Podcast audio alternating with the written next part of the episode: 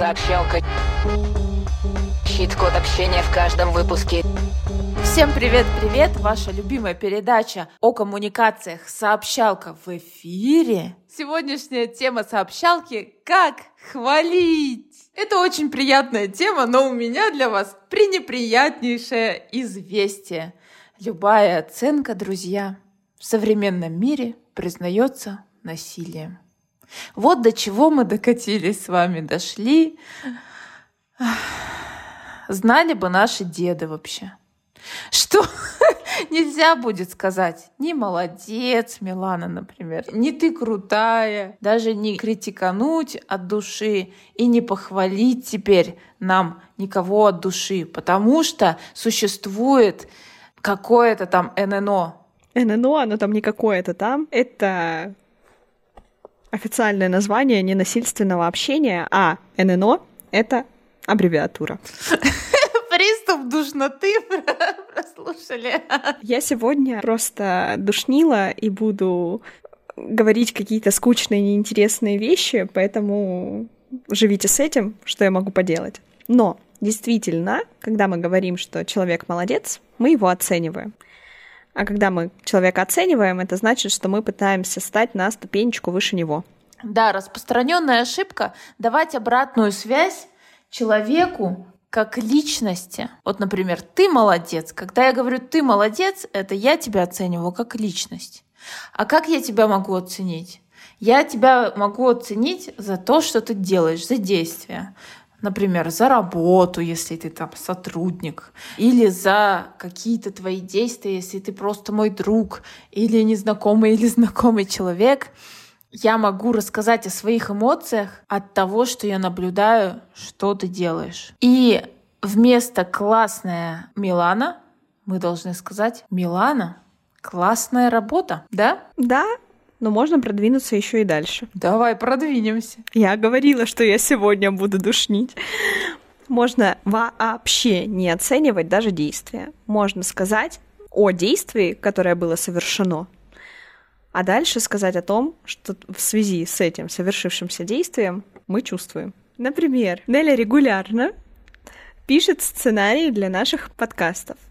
И я, если честно, чувствую, во-первых, огромное облегчение в связи с тем, то, что мне это делать не надо. А во-вторых, я чувствую опору на Нелю, потому что знаю, что я в этом не одна. И то, что у меня всегда есть человек, который закроет те задачи, которые мне даются сложнее, чем ему. Честно, вот мне очень приятно, но мне пришло в голову, что человек может вообще не заметить, что вы его похвалили. Ну и ничего страшного, зато он точно будет знать, как хорошо он что-то делает и свои сильные стороны.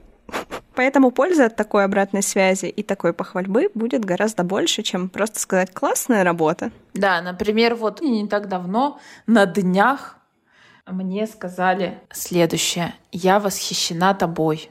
И мне было очень приятно, конечно. Но мне было еще очень интересно, чем же конкретно. Поэтому мне было неудобно, но я спросила, а чем же? Расскажи подробнее. И когда я узнала, чем, это стало мне безусловно полезно. Безусловно, я что-то новенькое себе открыла, и этот человек мне подсветил какие-то сильные стороны, которые я считаю обычным делом. И эта ситуация, она показывает, что мы всегда, когда хвалим, хотим же человеку сделать добро. И если вы действительно хотите добро человеку сделать, то потратьте время, сформулируйте, подумайте, а что же вас так э, в этом человеке влекло, привлекло, чем же он вас вот впечатлил, восхитил, какие его действия дают вам что-то новое в этом мире. Вот. И когда вы скажете это, человеку будет в тысячи раз приятнее.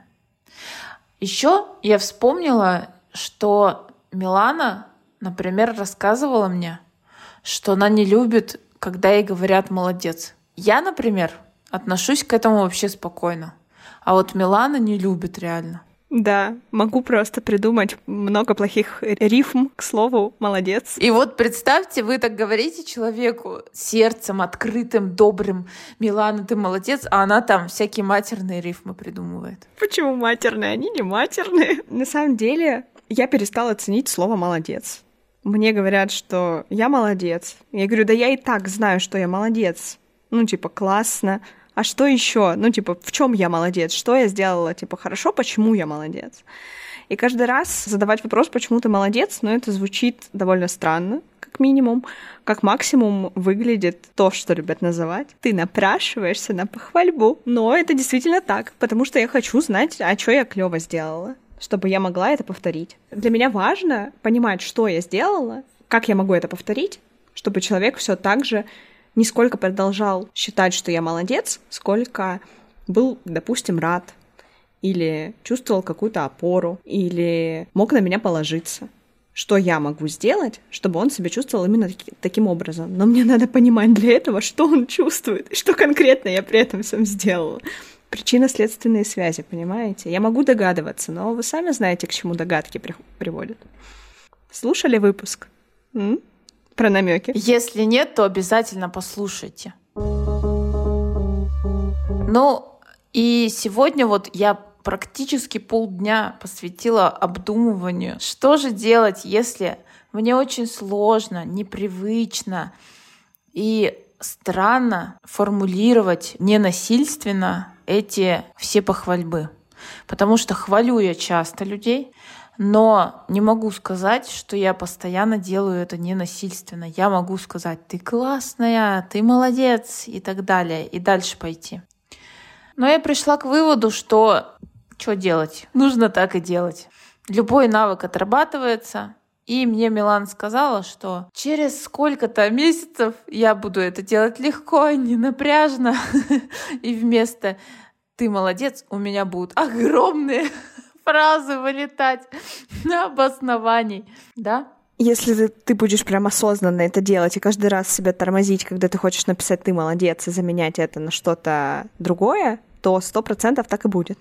Ну, теперь-то да. Я не могу сказать то, что я тот человек, который прям вот поголовно отказывается от фразы «ты молодец» или чего-то такого. Я ее тоже использую, но для меня это знак, то, что я в этот момент не хочу включаться в процесс. Я это делаю на отвали. Типа, ты молодец.